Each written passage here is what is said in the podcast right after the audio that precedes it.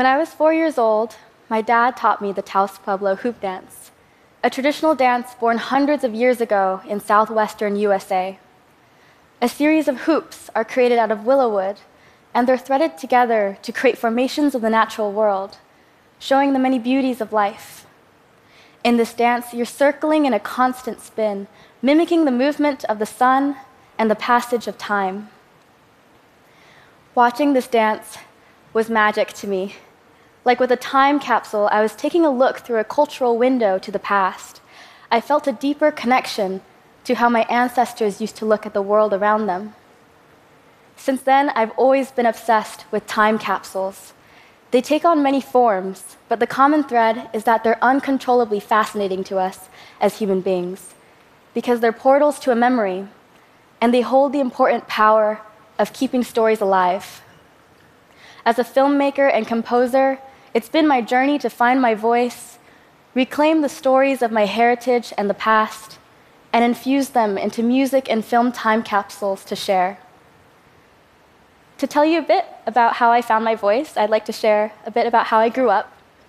In Southern California, I grew up in a multi generational home, meaning I lived under the same roof as my parents, aunts, uncles, and grandparents.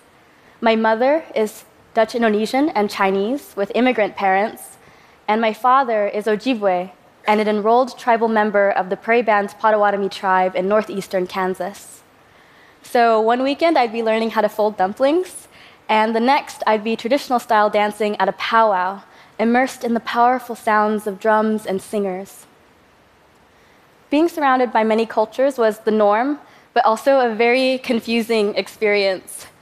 It was really hard for me to find my voice because I never felt I was enough, never Chinese, Dutch Indonesian, or Native enough. Because I never felt I was a part of any community, I sought to learn the stories of my heritage and connect them together to rediscover my own. And the first medium I felt gave me a voice was music. With layers of sounds and multiple instruments, I could create soundscapes and worlds that were much bigger than my own. Through music, I'm inviting you into a sonic portal of my memories and emotions, and I'm holding up a mirror to yours. One of my favorite instruments to play is the guzheng zither, a Chinese harp like instrument. While the hoop dance is hundreds of years old, the guzheng has more than 2,000 years of history. I'm playing the styles that greatly influenced me today, like electronic music, with an instrument that was used to play traditional folk music long ago. And I noticed an interesting connection.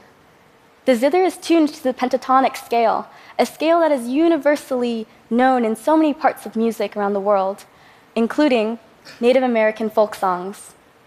In both Chinese and native folk, I sense this inherent sound of longing and holding on to the past, an emotion that greatly drives the music I create today.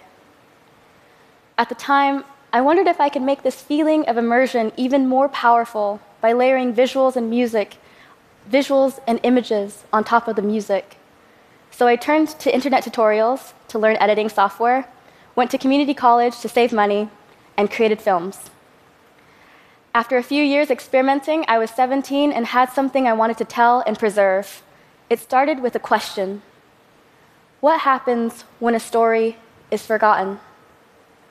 I lead with this in my latest documentary film, Smoke That Travels, which immerses people into the world of music, song, color, and dance as I explore my fear that a part of my identity, my native heritage, will be forgotten in time. Many indigenous languages are dying due to historically forced assimilation.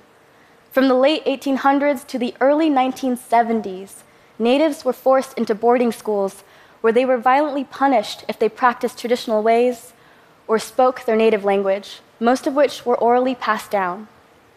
As of now, there are 567 federally recognized tribes in the United States, when there used to be countless more. In my father's words, being native is not about wearing long hair in braids. It's not about feathers or beadwork. It's about the way we all center ourselves in the world as human beings. After traveling with this film for over a year, I met indigenous people from around the world, from the Ainu of Japan, Sami of Scandinavia, the Maori, and many more. and they were all dealing with the exact same struggle to preserve their language and culture. At this moment, I not only realized the power storytelling has to connect all of us as human beings, but the responsibility that comes with this power. It can become incredibly dangerous when our stories are rewritten or ignored, because when we are denied identity, we become invisible. We are all storytellers, reclaiming our narratives and just listening to each other's can create a portal that can transcend time itself. Thank you.